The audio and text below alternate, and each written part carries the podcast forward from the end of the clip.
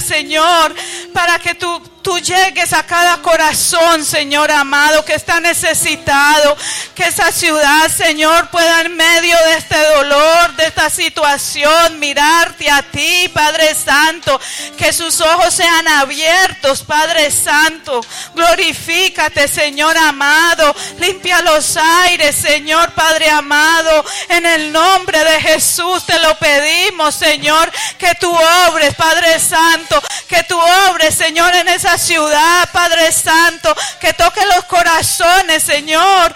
Te lo pedimos, Padre Santo, glorifícate, Señor. Glorifícate, Señor, en medio de ellos, Padre Santo. Te adoramos, Rey. Te damos gracias, Señor. Gracias, Padre. Alabado tú eres, Señor. Gloria a Dios.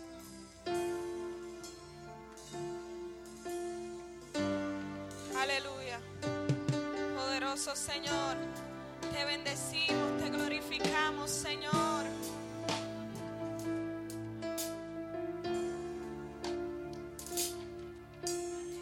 Aleluya.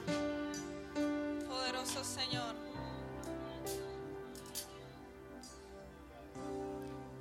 Algo está cayendo aquí. Es tan fuerte sobre mí.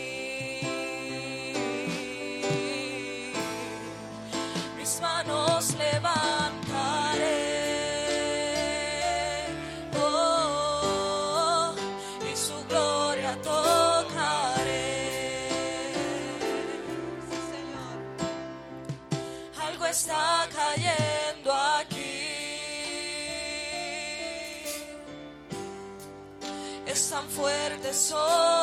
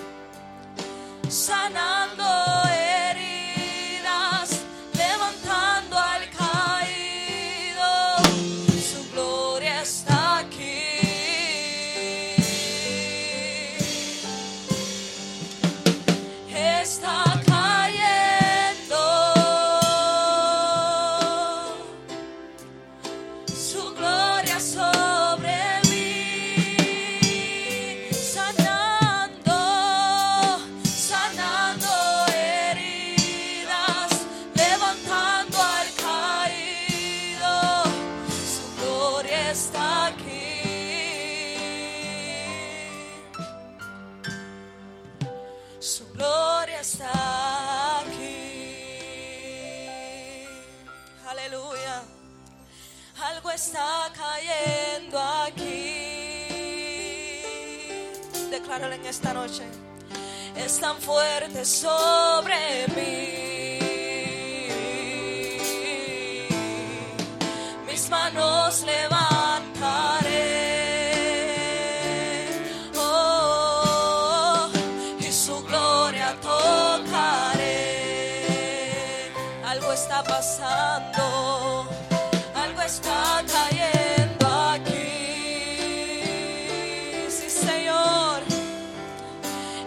Fuerte sobre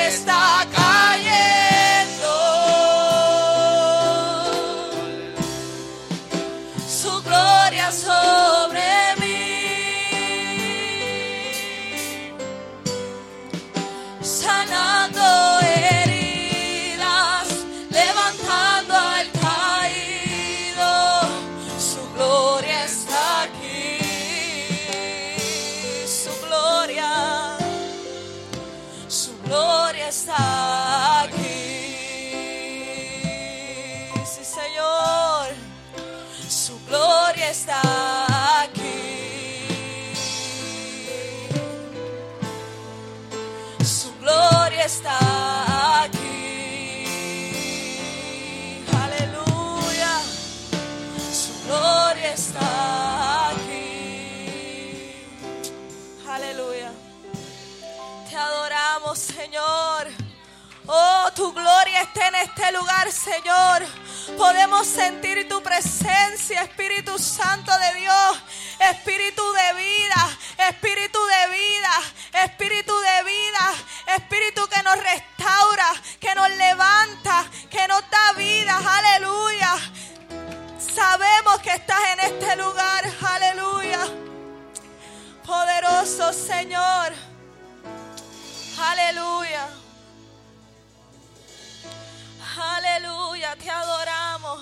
Estamos aquí delante de tu presencia, Señor. Delante de tu presencia, Señor. Porque no necesitamos nada más que solo tú, Señor. Porque tú eres nuestra fortaleza, aleluya. Porque tú eres nuestra fortaleza y nuestro pronto auxilio. Porque tú eres el que nos levanta, aleluya. Oh, poderoso tú eres, Señor. Aleluya. Aleluya. Te adoramos, Señor. Aleluya. Tú eres bueno, tú eres bueno. No pare de adorar al Señor. No pare de adorar al Señor. Yo no sé si tú lo sientes, pero yo siento una atmósfera tan bonita en esta noche. Yo siento una atmósfera tan bonita en esta noche. Poderoso Señor, aleluya. Oh, aleluya, aleluya, aleluya. Poderoso tú eres, Rey de Reyes, aleluya. Estoy aquí en tu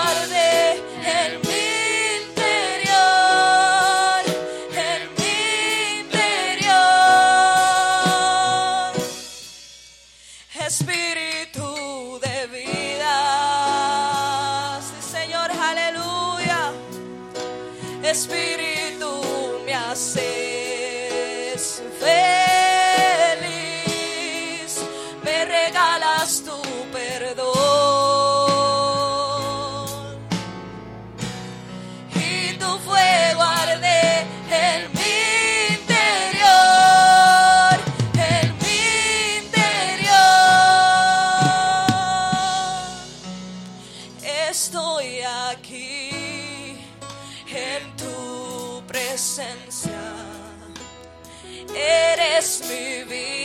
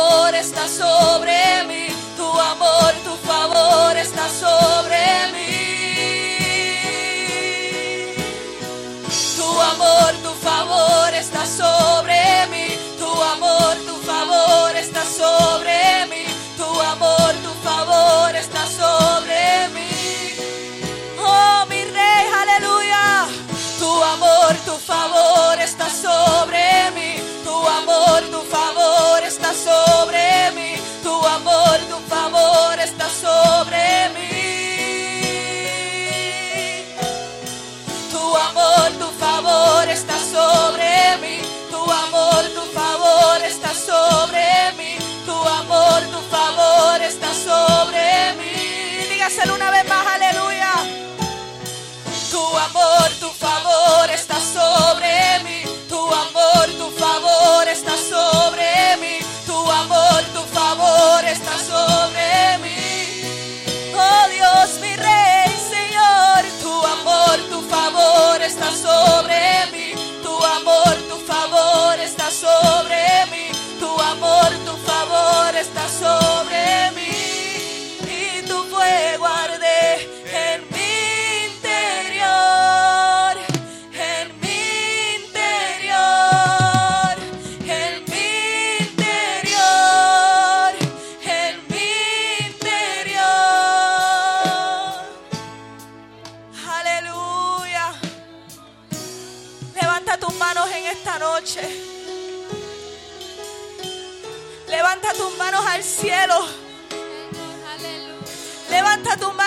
cielo, dispuesto a tocar, dispuesto a tocar su amor, dispuesto a recibir su favor sobre tu vida, dispuesto a recibir, aleluya. Espíritu de vida. Espíritu de cielo.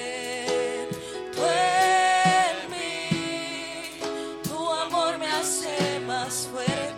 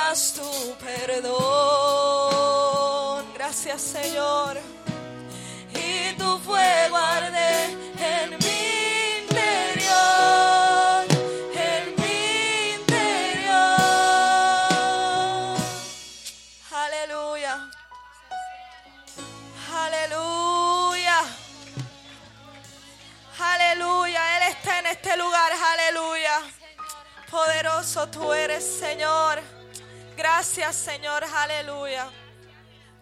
Poderoso Señor, con ustedes nuestra hermana Betania. Aleluya.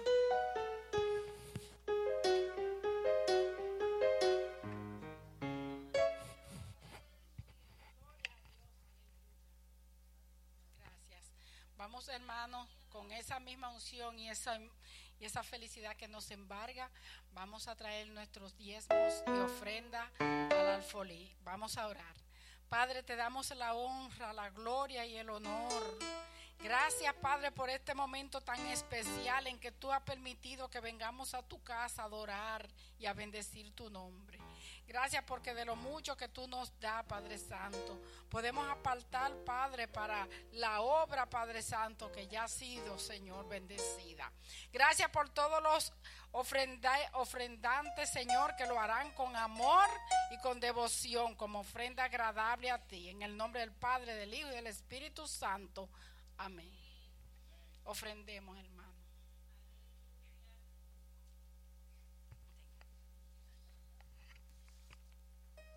Aleluya. Poderoso Señor. Yo no sé de ti, yo vine a adorarle, yo no sé de ti, yo vine a adorarle para recibir el poder del cielo, para recibir el poder del cielo, yo no sé de ti, yo vine a adorarle, yo no sé de ti, yo vine a adorarle para recibir el poder del cielo, para recibir el poder del cielo va bajando el poder, va bajando el poder. El Espíritu Santo va llenando mi ser, va bajando el poder, va bajando el poder. El Espíritu Santo va llenando mi ser. Yo no sé de ti, yo vine a adorarle, yo no sé de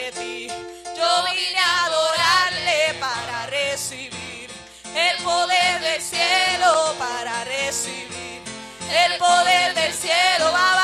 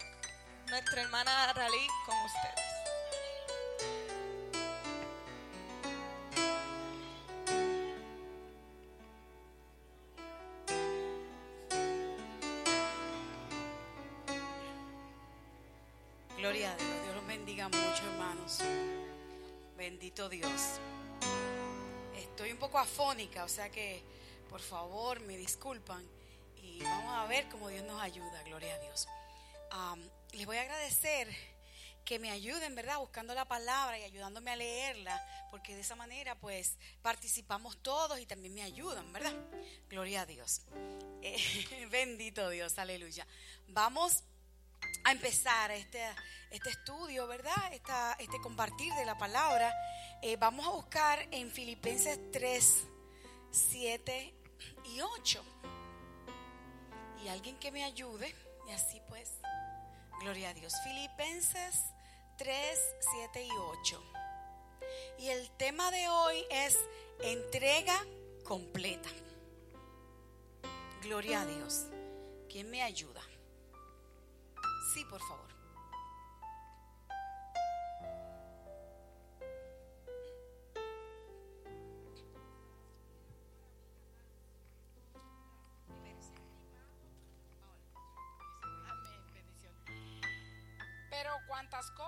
Eran para mí ganancia, las he estimado como pérdida por amor de Cristo. Y ciertamente aún estimo todas las cosas como pérdida por la excelencia del conocimiento de Cristo Jesús, mi Señor, por amor del cual lo he perdido todo y lo tengo por basura para ganar a Cristo. Amén. Gloria al Señor. Bendito Dios. Como les dije, el tema de hoy que vamos a tratar es entrega completa. En este, eh, estos dos versículos que hemos leído, hay algunas cosas que quisiera que, que definiéramos para que tengamos claros. Es muy importante que cuando nosotros vamos a ver algo, nosotros sepamos de qué estamos hablando y así lo podemos entender mejor y comprender mejor. Cuando hablamos de entrega, podemos definirla como poner una cosa o una persona en poder de alguien o bajo su responsabilidad. Cuando usted entrega algo, ¿verdad? También rendirse o dejar de enfrentarse a algo o a alguien. Eso cuando uno se entrega. Ve que, por ejemplo, cuando hay una guerra, o se entregaron al enemigo, cuando levantaron las banderitas blancas y se rindieron, eso es entregarse. Entonces, gloria a Dios. ¿Algún otro sinónimo? ¿A quién se le ocurre algo que entrega pueda significar? Otra palabra que la puedan eh, sustituir por entrega. Cuando usted entrega algo, ¿qué usted hace? Lo da, exactamente, dar es un sinónimo. ¿Algún otro? Eh, ¿Cómo? Repartir, exactamente, repartir, entregar, ¿qué más? ¿Qué más le sugiere eso? Entregar. Cuando usted entrega, ¿qué usted está haciendo? ¿Cómo? Confiando, gloria a Dios, exactamente. Confiando es una palabra que puede ser también sinónimo o alguna otra. Aquí tenemos también abandonarse, rendirse, capitular, dedicarse, santificarse, consagrarse. Eso es entrega, gloria a Dios. Al hablar de entrega, hay dos conceptos más que vienen a nuestra mente y en el, en el ámbito espiritual, que son la consagración y la santidad. Am, y la santidad define cuando algo es santo, es cuando está, ¿qué? Está dedicado, está separado para Dios. Alguien que desarrolló un vínculo especial con el ser divino y que sobresale por sus éticas y valores. ¿Cómo más? ¿Qué más usted define como santo? ¿Qué es santo para usted? ¿Qué es algo santo? Separado, gloria a Dios. Cuando usted oye la palabra santo, ¿qué le viene a la mente? Las figuritas esas que, que cosa, ¿eso es lo que le viene a la mente? No, ok, ¿qué le viene a usted a la mente? Ajá. Eso, algo perfecto, gloria a Dios. Gloria a Dios. ¿Qué más? ¿Qué, a, a quién usted asocia con la palabra santo? Sí, hermana. Ajá, sí mismo, cercanía, intimidad con el ser superior. Santidad es aquello, así como estamos viendo, que está dedicado, algo que está santo, es algo que está dedicado a Dios, que está consagrado, que está separado para Dios. Y así como ustedes han dicho muy bien. Y algo que tiene un, un, vínculo especial, como también le dice la hermana. Entonces, consagración. Consagración, que es la otra palabra que se deriva, ¿verdad?, de santidad, consagración. Dice que es la dedicación voluntaria de uno mismo a Dios. Es apartar todo lo que somos, todo lo que tenemos y todo lo que esperamos ser o tener, poniendo siempre a Dios en primer lugar. Cuando usted se consagra a Dios, cuando usted pone a Dios siempre en primer lugar. Gloria a Dios. Una vez que hemos aclarado estos conceptos, nosotros yo quiero que leamos un poquito más en Filipenses para que entremos a un detallito que vamos a ver del apóstol Pablo. Hoy vamos a estar hablando del apóstol Pablo, entre otras cosas. Básicamente, lo más importante es que aprendamos el concepto de entrega completa y que nosotros podamos tener en nuestra mente qué es realmente lo que eso significa, gloria a Dios, y qué significa entrega completa con respecto a nuestra relación con Dios. Entonces vamos a ver, ¿quién me puede ayudar también en Filipenses 3, pero ahora del 4 al 6? Del 4, espérense, déjeme ver, del 4 al... Del 4 al 6, sí, sí, por favor, 4 al 6. Filipenses del 4 al 6. 3 del 4 al 6. Así, hermano. Les voy a poner esto para qué.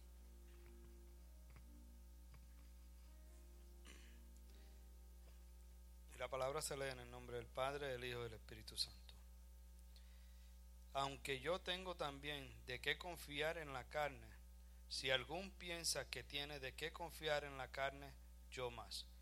Circuncidado al octavo día del linaje de Israel, de la tribu de Benjamín, hebreo de hebreos, en cuanto a la ley, fariseo. En cuanto a celo, perseguidor de la iglesia, en cuanto a la justicia que es en la ley irreprensible. Pero cuántas cosas serán para mi ganancia, les ha estimado como pérdida por amor, a, por amor de Cristo.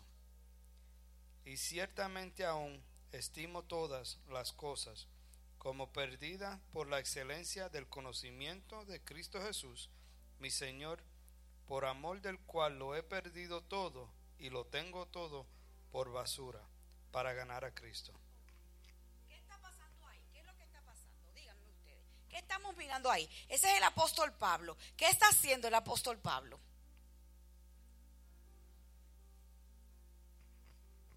Todos juntos no participen porque después no lo entendemos. Ah, sí, dígame.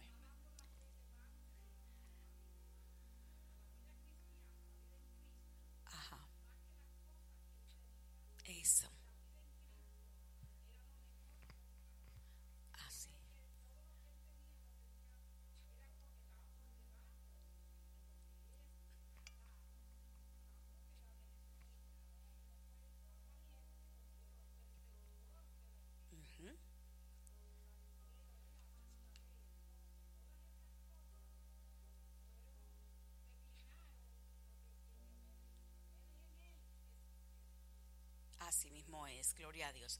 Sí, así es. El apóstol Pablo en, en la epístola a los filipenses nos está hablando de su vida pasada, de lo que él, en la, en la partecita que leímos, ¿verdad? De lo que él siempre consideró importante.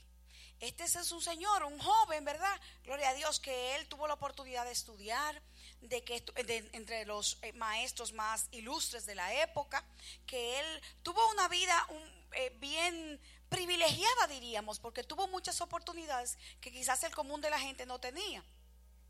Y él se hablaba de sus logros y nos dejaba saber aquí, ¿verdad? De las cosas que él había logrado, de las cosas que le daban prestigio y lo que hacían diferente de la mayoría. Pudiéramos decir también que cuando él estaba diciendo esas cosas, estaba un poquito quizás jactándose de lo que había logrado en el plano humano, pero con un propósito. Él lo estaba diciendo para que nosotros viéramos el contraste entre la vida que él tenía antes y la vida nueva que él adquirió. Y este señor, ¿verdad? Pablo, llevaba a cabo su tarea con mucha pasión y mucho denuedo, con, con fuerza. Cuando usted ve a alguien que dice, a él lo considerarían ahora, ¿qué palabra ustedes creen que le dirían a él? Si él estuviera en este momento, así actuando como él estaba actuando antes. ¿Cómo le dirían ahora en términos actuales? ¿Cómo? Quizás pudiera ser pretencioso, pero ¿cómo le dicen a la gente que tienen así mucho pasión y denuedo por, principalmente por las cosas de Dios? ¿Cómo le dicen? Fanáticos. Nos dicen, ¿verdad? Radicales, fanáticos. Bueno, pues él era un radical. Gloria a Dios. Y en ese momento él estaba eh, haciendo las cosas, él entendía que él estaba haciendo las cosas bien. Y él entendía que él estaba siguiendo, ¿verdad?, los parámetros de lo que era correcto. Y, pero, ¿qué él estaba haciendo en ese momento? Persiguiendo a la iglesia. Sin embargo, ante sus propios ojos, ante su propia conciencia, él estaba haciendo las cosas bien. Y algunas veces nos pasa así a nosotros. Nosotros estamos haciendo las cosas y no es que la estamos haciendo por hacer una maldad ni porque no, porque pensamos que estamos haciendo las cosas bien. Pero ¿qué pasa? Nosotros en, en, ese actuar no hemos considerado lo que Dios está diciendo con respecto a ese asunto. Y hay cosas que pasan en nuestra vida que ni siquiera son malas. No es que estamos haciendo cosas que quizás sean malas, pero quizás para la trayectoria que Dios tiene en su vida, no es lo que a usted le conviene hacer en ese momento. Puede que después le permita hacer algunas cosas y así, pero en ese momento quizás no es lo que Dios quiere para usted. Entonces tenemos que prestarle atención, oído a lo que Dios está diciendo en nuestras vidas en un momento específico. Entonces vamos a seguir viendo a Pablo, porque el hermano Pablo es muy interesante su vida, porque él empezó, ¿verdad? Y él no era un tigre de la calle, él no era un maleante, no. Él era una persona que, se, que tenía denuedo por la palabra, por, que quería hacer las cosas que de Dios, quería consagrarse a Dios, pero ¿qué pasa? Lo estaba haciendo sin contar con, con la voluntad y la aprobación de Dios. Entonces vamos a ver.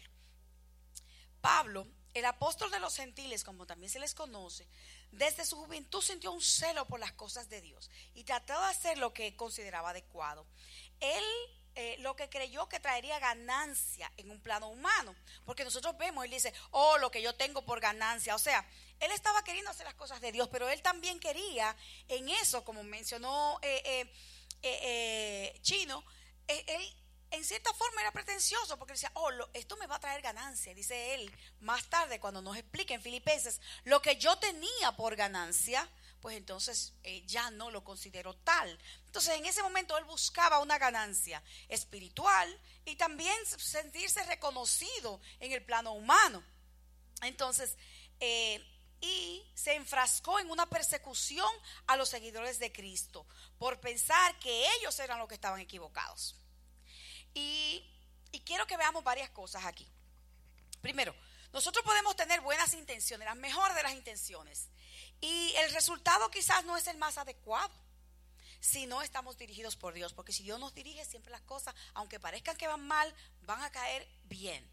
Entonces, podemos haber crecido con ideas preconcebidas, con conceptos arraigados en nuestra conciencia y que son inclusive aceptados por la sociedad en que vivimos, pero que estos no sean del agrado de Dios. Hay cosas que nosotros hacemos y que la gente lo ve bien, todo muy bien, pero no son quizás del agrado de Dios. otra cosa, tercero, podemos nosotros ser íntegros y sinceros y estar equivocados. Podemos estar sinceramente equivocados.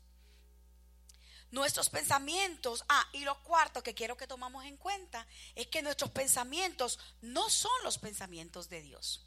Y aquí quiero que alguien me busque Isaías 55, el 8 y el 9, a ver qué dice la palabra. Isaías 55, 8 y 9. Gloria a Dios. Bendito Dios.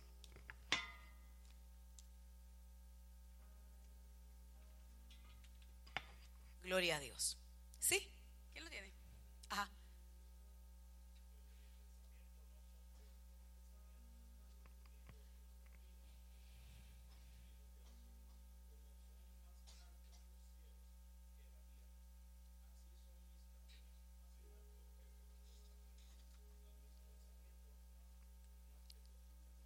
Amén, gloria a Dios. Los caminos de Dios siempre van a ser más altos que nuestros propios caminos, gloria a Dios. Este año acaba de empezar, ¿verdad? Y usualmente al principio de año nosotros nos trazamos metas. Nos proponemos hacer cosas que nos harán más felices, que renovarán nuestras vidas, que nos harán avanzar en medio de aquello que nosotros deseamos para nosotros. Así me imagino yo que el joven Saulo había ambicionado poder llegar a ser el paladín de la justicia, porque él era él mismo, el perseguidor, y estaba haciendo eso para la gloria de Dios, según él. Y defender lo que él había aprendido. Y con el nombre, porque eh, si vemos, el, Pablo an- se llamaba Saulo cuando él nació, le pusieron eh, como nombre Saulo. Y Saulo en hebreo significa llamado, pedido. Qué bonito, ¿verdad? Y entendiendo él que su nombre era un presagio de lo que él sería. Pues como eh, ustedes saben, los judíos le ponen un nombre a los hijos entendiendo que eso va a ser como la norma de su vida, que va a ser lo que ellos pues eh, los van a definir esa persona. Entonces, él se sentía quizás con derecho a lo que él hacía, a perseguir a los cristianos. Él decía, no, sino yo soy llamado, yo soy un pedido, no, yo esto, yo estoy haciendo esto porque Dios me mandó. Mucho cuidado, que a veces nosotros pensamos que estamos haciendo las cosas que Dios nos mandó y Dios no nos ha mandado. A veces inclusive son hasta cosas buenas, pero Dios no nos ha mandado. ¿Por qué? Porque dijimos que los pensamientos de Dios son como más altos que nuestros pensamientos. Y quizás estamos haciendo algo bueno, pero Dios no quiere que hagamos eso, sino algo más excelente. Y Él nos va a dirigir a eso que Él tiene con más excelencia para nosotros. Así, Él había hecho un plano en su mente de lo que sería su vida. Me imagino yo el jovencito Saulo. Él tenía un plano de lo que era su vida. Hasta que ocurrió lo que Él nunca se esperó. Y fue ese maravilloso encuentro con el Señor Jesucristo. Y yo quiero que ustedes me ayuden a leer la conversión de Saulo. ¿Quién puede buscar en Hechos? Eh, Hechos 22. Gloria a Dios. Del 9. Del 9 al 22. ¿Ok? Hechos 22. Del 9 al 22. Alguien que tenga fuerza, ánimo y deseo, porque es larguito. Gloria a Dios que no esté tan ronco como yo. ¿Quiere leerlo? Ok, vamos a darle el micrófono porque necesita fuerza. Y los que estaban conmigo vieron a la verdad la luz y se espantaron, mas no oyeron la voz del que hablaba conmigo. Ajá.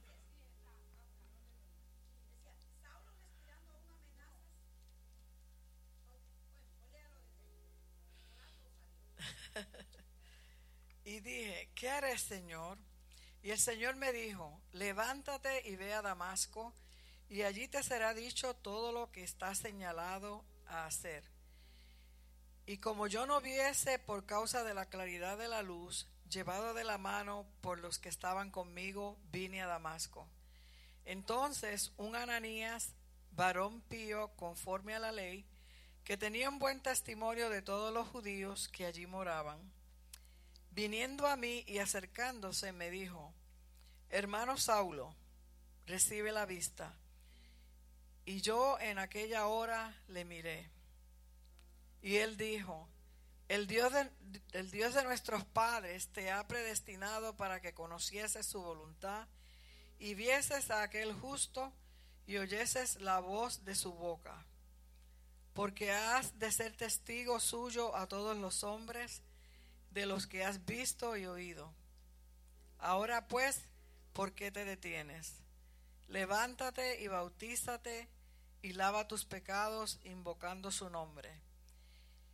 Y me aconteció, vuelto a Jerusalén, que orando en el templo, fui arrebatado fuera de mí.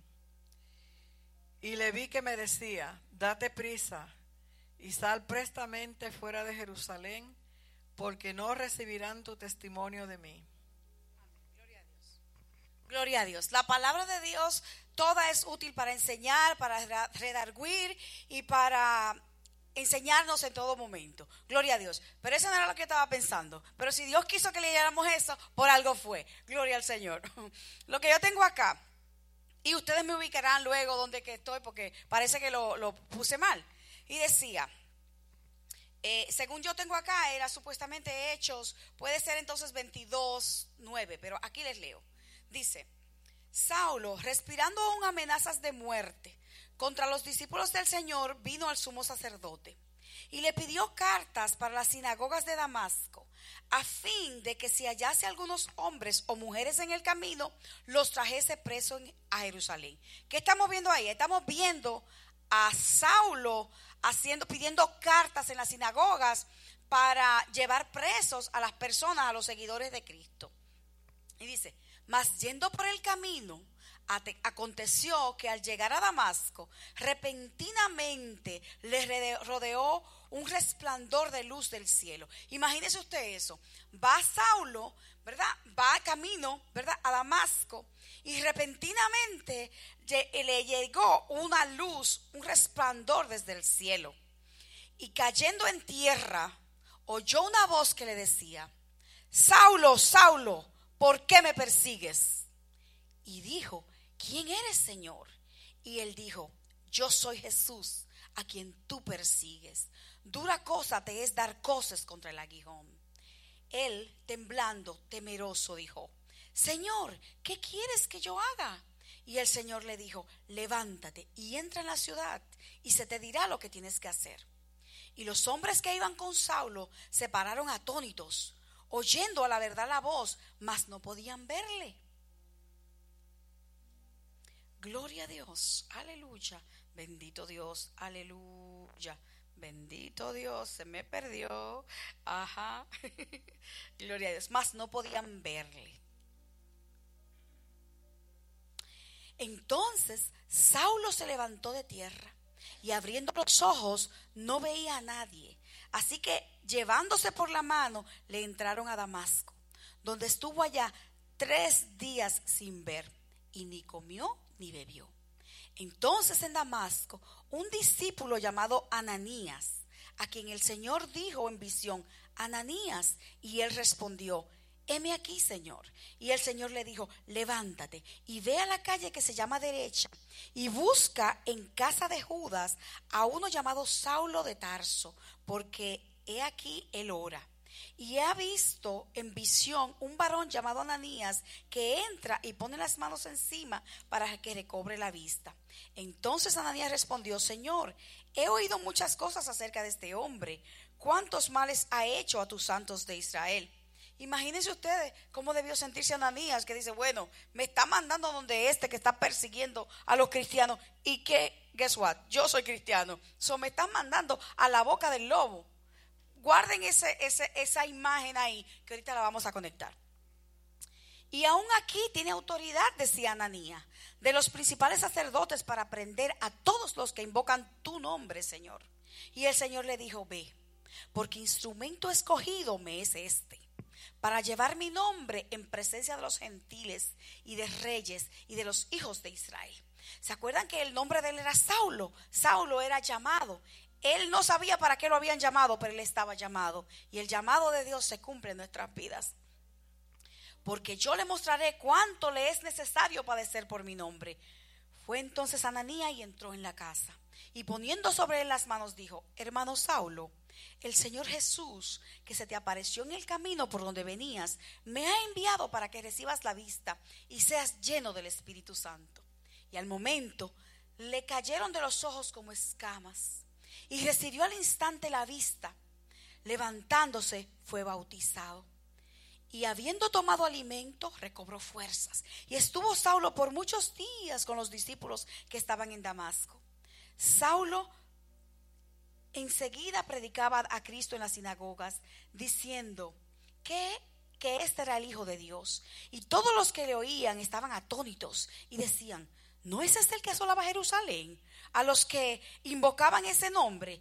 Y eso vino acá para llevarles presos ante los principales sacerdotes. ¿No era esa la misión que él tenía? Pero Saulo mucho más se esforzaba y confundía a los judíos que moraban en Damasco, mostrando que Jesús era el Cristo. Gloria a Dios. Aleluya. Bendito Dios. Esto nos relata la conversión de Saulo. Fue una cosa bien espectacular y bien traumática. Era como una película. Era una movie. Él va y pide permiso para ir y acabar con todos los cristianos, para llevarlos presos a todo el que encontrara. Entonces, ¿qué pasa? Para su sorpresa, que el que fue arrestado fue él. El Espíritu de Dios le mandó una luz, esa luz, eh, ahí se le presentó Jesucristo, sus ojos fueron cegados y tenía que ser eh, el hermano Ananías que ir y orar por él para que pudiera recobrar la vista. Pero ahí vamos a ver algunas cosas. Cuando todo esto ocurre, todos los planes que tenía Saulo, que ahora iba a ser llamado Pablo, que es una, Pablo significa en latín, para que ustedes vean la, la, la, eh, la contradicción, él se llamaba Saulo originalmente, que era llamado, y luego de su encuentro con el Señor, él se llama Pablo, que también significa pequeño, débil, contrastando con su nombre hebreo. Ahora, toda su vida se vino abajo. Y es ahí cuando él se da cuenta que lo que para él era importante, que lo que era ganancia realmente no lo era. Y entonces lo ve con como basura. Ahí es que nosotros vemos lo que nosotros leímos originalmente, que él lo tenía todo por basura por causa de Cristo. Cuando él tiene esa experiencia muy significativa y después de haber estado ciego, que es una alegoría muy especial porque él estaba ciego en lo espiritual primero. Cuando se encuentra con Cristo, entonces Dios le ciega sus ojos. ¿Pero para qué? Para que cuando él pudiera volver a abrir sus ojos, no solamente sus ojos físicos, sino sus ojos del corazón, sus ojos del espíritu le fueran abiertos también. Y él pudiera ver las cosas como Dios quería que él la viera. Antes del encuentro con Jesús, él llevaba las riendas de su vida. Y habiendo sido llamado, tenía este denuedo por las cosas de Dios y un poco de orgullo también. Pero vemos que luego, cuando se encuentra con Dios, pasan varias cosas que marcan y definen su vida de ahí en adelante. ¿Qué pasó cuando él se encuentra con Cristo? Dice, se da cuenta de su ceguera. ¿Pero qué tipo de ceguera? La física, pero también la espiritual. Él reconoce que él estuvo equivocado se despoja de su altivez, reconociendo a Jesús como su Señor. Él también entiende que los planes de Dios son más altos que los planes de Él. ¿Y qué pasó a consecuencia de eso? Él se rindió. Se entregó por completo a la causa de Dios, no aferrándose a lo que él había logrado, ni lo que él creía. Ya no le importaba lo que él mismo había hecho al ponerse en disposición de Dios y rendir su vida, pudo lograr que no, lo que él no hubiera logrado nunca. Fue una bendición para sus contemporáneos, fue una bendición para él mismo y para todos los cristianos que después de él vinieron. Y todavía hoy nosotros hacemos referencia al, al apóstol Pablo, gloria a Dios. ¿Pero por qué? Porque él tuvo una entrega total, una entrega completa de todo lo que él valoraba, de todo lo que él entendía que era, de todos sus conceptos, de sus esquemas, de sus principios, todo, él se lo entregó a Cristo. ¿Y qué pasó? Perdió. Bueno, pareciera que en el plano físico él perdió, pero él ganó. ¿Ganó qué? Vida eterna en Cristo Jesús. Y si él quería para él, porque él sentía y él quería reconocimiento, pues también lo tuvo, porque en el día de hoy nosotros todavía estamos hablando del hermano Pablo. Gloria a Dios. Dice aquí, ¿quién me busca? Mateo 10:38. Ojalá que este sea el que. Gloria a Dios. Mateo 10:38. Amén. Gloria a Dios. ¿Quién lo tiene? Ya estamos terminando, hermano. Mateo 10:38. Gloria a Dios. Amén, hermano Edwin. ¿Qué dice Mateo 10:38?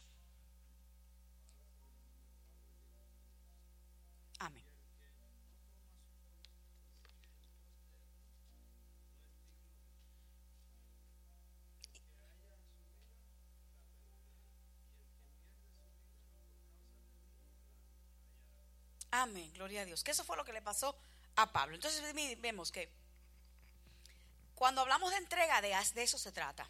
De poner nuestras vidas en las manos de Dios y rendir nuestras formas adquiridas, tanto mentales, hábitos, creencias, ponerlas todas a disposición de Dios. Cuando hablamos de tomar la cruz, no estamos definiendo la cruz. como- Cuando usted le dicen toma la cruz, ¿usted qué se imagina? Cuando le dicen toma la cruz y sigue a, a- Cristo, ¿qué usted se imagina? A veces nosotros creemos que son las cosas que nos pasan día a día, como qué, como como las pruebas, ¿qué más? Los problemas, el día a día, lo que nos pasa. Pero esa no es la cruz de que se está refiriendo eh, eh, eh, aquí la palabra. Porque esas son cosas que le pasan a todo el mundo. Esas le pasan a los cristianos y a los no cristianos. Eso nos pasan, son situaciones que por el hecho de estar vivos nos van a pasar. Entonces, esa realmente no es nuestra cruz. Nuestra cruz es nuestro propio yo. Nuestra cruz es el, el ego que nosotros tenemos. Nuestra cruz es el hecho de que nosotros, cuando nosotros tomamos la cruz, es que nosotros hacemos morir nuestro yo, nuestra voluntad, y le damos paso a que la voluntad de Dios sea hecha en nuestra vida.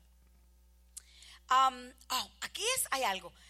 A veces la voluntad de Dios no se parece en nada a lo que nosotros pensamos que es la voluntad de Dios. Es por eso que es tan importante cultivar esa relación personal con Dios a través del Espíritu Santo, porque Él nos va a llevar a toda la verdad. Cuando Dios le dice, por ejemplo, a Abraham que le va a dar un hijo y le da un hijo en su vejez, y cuando él más feliz estaba, le pide que lo sacrifique. Cuando David, habiendo estado en muy alta estima a los ojos de Dios, al grado de que lo llamaron un hombre como, conforme a qué? Al corazón de Dios. Y él anhelando tanto construir el templo, a él no le fue permitido. Cuando en Nínive, que era una ciudad, ¿verdad? Bien maluca, siendo una ciudad tan malvada, le fue dada la oportunidad de arrepentirse. Todo esto no pareciera que fuera la voluntad de Dios, ¿verdad que no? Pero como los pensamientos de Dios dijimos que eran qué?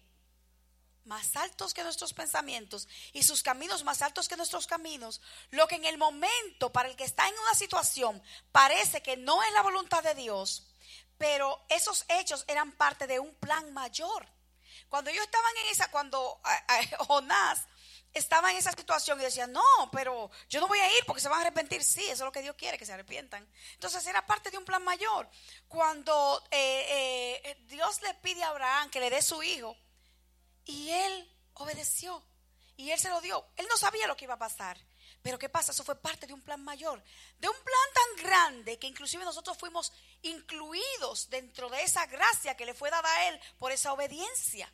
Entonces era un plan muchísimo, muchísimo más grande de lo que él podía ver y en ese momento él no lo podía ver. Y eso parecía que no era la voluntad de Dios, pero sí era. Por eso es que tenemos que tener esa comunión con el Espíritu Santo para que él nos quite las escamas, así como a, a, a Saulo, nos quite las escamas y podemos ver realmente qué es lo que Dios quiere con nosotros en un momento determinado. Gloria a Dios, bendito Dios. Así como, por ejemplo, cuando un arquitecto diseña un proyecto, digamos, un hospital, para que todo funcione como debe ser, tiene que tener en cuenta muchos factores, como es la función, la forma, los procesos. Que quizás un contratista que está encargado de una sección específica, el que está haciendo los aires, por ejemplo, no tiene conocimiento de todo lo que implica lo que se está haciendo y por qué se hace así y no de otra forma. Pero el que lo diseñó, el que tiene el plano general y completo, sabe por qué y dónde van las cosas. Y llegará un momento que la obra esté terminada y tendrá sentido todo lo que al principio parecían solamente cosas sin conexión. Va a llegar un momento que todas esas cosas que han pasado en su vida, que usted dice, pero ven acá, esto no tiene sentido. ¿Y por qué a mí me está pasando esto? ¿Y por qué yo tengo que pasar por estas situaciones? Pero va a llegar un momento, usted está viendo como pedacitos acá, acá y allá. Pero va a haber un momento que todo eso se va a conjugar y cuando usted pueda ver la obra terminada, usted dice, pero Señor, pero verdaderamente que tú tenías razón, verdaderamente que yo estaba ciego, verdaderamente que yo necesitaba que tu Santo Espíritu me quitaba las escamas de los ojos. Pero ¿saben qué, hermanos? Muchas veces el Señor no nos revela todo su plan completo, porque si nosotros nos vemos, nos vamos a asustar y vamos a salir corriendo y vamos a pensar, no, yo no voy a poder hacer eso. Pero Dios nos va a ir llevando poquito a poquito, porque si Dios desde acá le enseña lo que usted va a tener allá, pero le enseña también todo lo que usted va a pasar para tener que llegar allá, usted dice, no, va y manda otro, no, no, no, por favor a mí no. Gloria a Dios. Pero si usted lo va llevando poquito a poquito, pasito a pasito, cuando usted viene a ver, ya usted está a una altura que usted ni se imaginaba. Gloria a Dios. Cuando Pablo se iba a imaginar que nosotros íbamos a estar hablando de él en esta noche. Pero gloria a Dios. Él tenía el deseo, él tenía el denuedo. Lo que pasa es que estaba mal orientado. No tenía el conocimiento de lo que él realmente tenía que hacer. ¿Por qué? Porque él no estaba conectado con el Espíritu Santo. Porque él no, porque él todavía no, no sabía realmente. No le había sido revelado la verdad. Y la verdad era Cristo. Cuando Cristo se le presenta y se le revela, él puede, después de haber estado ciego, puede ver, y pero puede ver con claridad y puede ver las cosas como Dios quiere que él la vea. Gloria al Señor, bendito Dios. Dice, solo cuando nos entregamos completamente a la dirección y voluntad de Dios en nuestras vidas, veremos cómo lo que Él nos mande a hacer, por pequeño que parezca, hermano, no piense que el Señor, eh, ay, es una cosa muy chiquita. No, por pequeño que parezca, lo que el Señor nos mande a hacer es parte de un plan mayor y va a tener sentido al final. Si nosotros somos lobos solitarios queriendo hacer nuestra voluntad, nunca llegaremos a hacer que nuestra vida tenga el impacto y la trascendencia que tendrá si nos ponemos en las manos del Creador. Pues todos tenemos un propósito específico para nuestras vidas y dentro del plan de Dios, para la humanidad, para que el entorno que nos rodea también nosotros tenemos que ser de impacto. Eh, pues no estamos donde estamos por casualidad, sino estamos por una causalidad. Hay una causa por la cual usted está donde usted está. Antes de terminar, quería que tratáramos algunas cosas que nos impiden entregarnos por completo a la voluntad de Dios. Esa entrega total que puedo tener. Hay cosas que nos las impiden. Y quiero que la toquemos brevemente. Por ejemplo, eh, algunas son, si ustedes tienen alguna, por favor quiero que me ayuden. Si ustedes saben de alguna, estas son las que se me ocurrieron, pero ustedes quizás tienen en su experiencia, me pueden colaborar y podemos crecer todos juntos. Am, algunas de esas cosas que impiden que nosotros nos podamos entregar completamente al Señor son falta de conocimiento. ¿Qué dice la palabra? Mi pueblo perece por falta de conocimiento. Entonces tenemos que buscar el conocimiento, pero no el conocimiento solamente eh, eh, terrenal, sino el conocimiento que viene a través del Espíritu Santo, pidiéndole a Él que nos dé sabiduría. Porque inclusive se acuerdan de Salomón. Bueno, ustedes no se acuerdan, no estaban con eso. Eh, pero Salomón estaba chiquitito. Y él decía, uy, yo tengo que dirigir a este pueblo, pero yo no sé cómo yo voy a hacer eso. Dice, bueno, y dice que el que le falte sabiduría, que la pida al Señor. Entonces él le pidió sabiduría al Señor. Y como pidió sabiduría, Dios le dio sabiduría, pero le dio mucho más de lo que él pidió, porque también le dio riquezas y le dio muchísimas cosas. Pero la sabiduría es muy importante. Entonces la falta de conocimiento, pero no del conocimiento general, sino del conocimiento del Señor. A Dios que se nos revele como se le reveló a Pablo. Esa es una. Otra cosa que nos hace que nosotros nos eh, alejemos o no tengamos esa entrega total del Señor son los apegos. A veces estamos apegados a cosas. Nos apegamos inclusive a, a- a- personas. Nos apegamos a, trabajos. Nos apegamos. ¿A qué más nos apegamos? Díganme, los apegos. ¿A qué nos apegamos? A la televisión, al, celular nos apegamos también. Gloria a Dios. ¿A qué más nos apegamos? ¿Cuáles son los apegos que las personas tienen? Pueden ser grandes, pueden ser chiquitos, pero son apegos. Son cosas a las que usted como que se siente cómodo y se siente apegado a eso y usted piensa que no puede prescindir de eso. Y eso hace que usted no pueda tener una entrega completa al Señor. Otra cosa que impide su entrega completa es el yo. Usted, tenemos que tener cuidado, hermanos, porque nosotros pensamos como ídolos esas imágenes que, ¿verdad? Que algunas denominaciones, ¿verdad? Que algunas eh, personas adoran y, y, nos- y eso es fr- fr- francamente reconocido como un ídolo y son ídolos. Pero a veces nosotros tenemos ídolos callados, sin darnos cuenta. Algunas veces nosotros mismos somos tan egocéntricos que nosotros somos tan... Y tomamos, todo lo que toma el lugar de Dios es un ídolo. Así seamos nosotros mismos, así sean hasta nuestros hijos, así sea hasta, hasta alguien que nosotros queremos, todo lo que ocupa el lugar de Dios es un ídolo.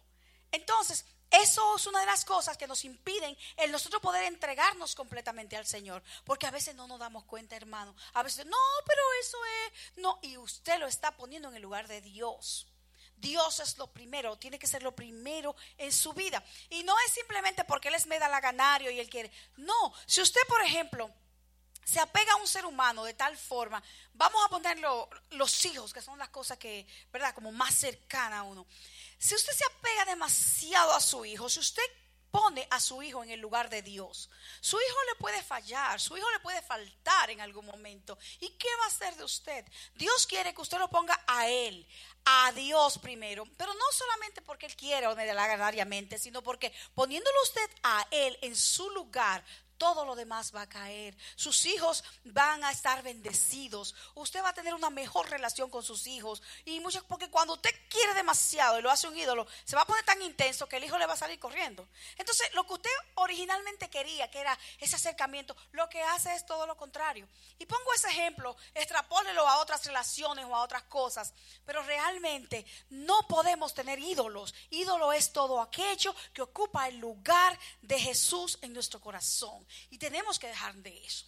Otra cosa que identifiqué como una de las cosas que, que impide que nosotros podamos darnos, entregarnos completamente al Señor, ah, no saben qué es. El miedo. A veces tenemos miedo porque nosotros creemos que, oh, I can handle this. Yo puedo manejar. A veces nosotros estamos tan acostumbrados a, a ser luchones en la vida Estamos tan acostumbrados a que la vida a veces nos golpea y que nosotros tenemos que salir adelante y hacer las cosas por nosotros mismos. Y eso es bueno, ¿saben? Pero hay un momento en que nosotros tenemos que reconocer que podemos cederle la, la, eh, el lugar que Cristo quiere. Nosotros podemos cederle ese lugar eh, que nosotros hemos ocupado. Tenemos que cedérselo a Dios. No todo tiene que hacerse de la manera que nosotros queremos. No todo tiene que hacerse, tiene que pasar por nuestras manos. A veces nosotros pensamos que si no lo hacemos nosotros no va a quedar bien. No. Dios tiene un mejor plan. Los planes de Dios son como perfecto y más alto que nuestros planes. Entonces, a veces tenemos miedo. Miedo a entregar el control tenemos miedo, el control de la televisión. Los hombres a veces tienen miedo de entregar el control de la televisión. Gloria a Dios. El control, el control de nuestras vidas, el control de nuestras carreras, el control de, todo lo que nosotros manejamos. Tenemos miedo de entregarlo. ¿Y saben qué? Que a veces uno piensa que eh, lo opuesto a la fe es la falta de fe. Pero lo opuesto a la fe es el miedo. Porque cuando usted tiene miedo, usted no puede confiar usted tiene miedo y usted no, confía que ahí hay un poder más grande de lo que usted puede pensar o entender que tiene sus espaldas cubiertas, que tiene todo bajo control. Entonces, el miedo es otra de las cosas que impide que nosotros podamos darnos y entregarnos completamente al Señor. Gloria a Dios. En resumen, ya terminamos, gloria a Dios. Perdonen si les tomé mucho tiempo. Ah, Dios es bueno. Gloria a Dios. Y nos ama. Él nos hizo a su imagen y semejanza. Y nos dio libre albedrío. Y el hombre escogió tomar su propio camino y decidir su destino. Pero Dios siempre ha tenido para nosotros un plan mejor. Como el fabricante, Él sabe para qué estamos diseñados y cómo puede sacarle el mejor provecho a la vida que nos ha tocado vivir. Si nosotros abrimos nuestro corazón al Señor y le pedimos que nos instruya, que entenderemos que ganamos más perdiendo. Muchas veces se gana más perdiendo. Perdiendo nuestros apegos, rindiéndonos a Él, dejando el culto al yo y despojando de nuestros miedos, que no es más que falta de fe. Al entregarnos completamente podremos vivir la vida a su máxima expresión, siendo dirigido por aquel que nos amó a tal punto que dio su vida por nosotros. Dios los bendiga mucho hermanos y Dios los guarde, gloria a Dios, y vamos a entregarnos completamente a Dios porque realmente es lo mejor que nos puede pasar. Gloria a Dios. Dios los bendiga.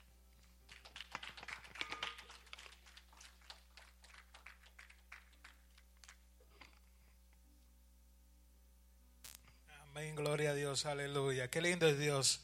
Amén. Apeguémonos más a Dios. Amén. Gloria a Dios. Eh, eh, así vamos a ponernos de pie. Vamos a darle gracias a Dios. No sé si hay un anuncio o algo. Amén. Ahí, si hay una petición, amén. Vamos a orar por ella. Amén. Vamos a orar por todas las peticiones personales, las cuales cada uno tiene presente. Amén. Y así nos despedimos. Amén. Gloria a Dios. Padre, te damos gloria, te damos honra, Padre amado, Señor. Y gracias por esta palabra, Señor. Si alguien desea la oración, el altar está abierto también. Amén. Gloria a Dios, que no se me olvide eso, que eso es muy importante. Amén. Gloria a Dios. Si alguien desea la oración, el altar está abierto. La hermana orará por usted. Amén. Para que usted sea bendecido por Dios. Amén.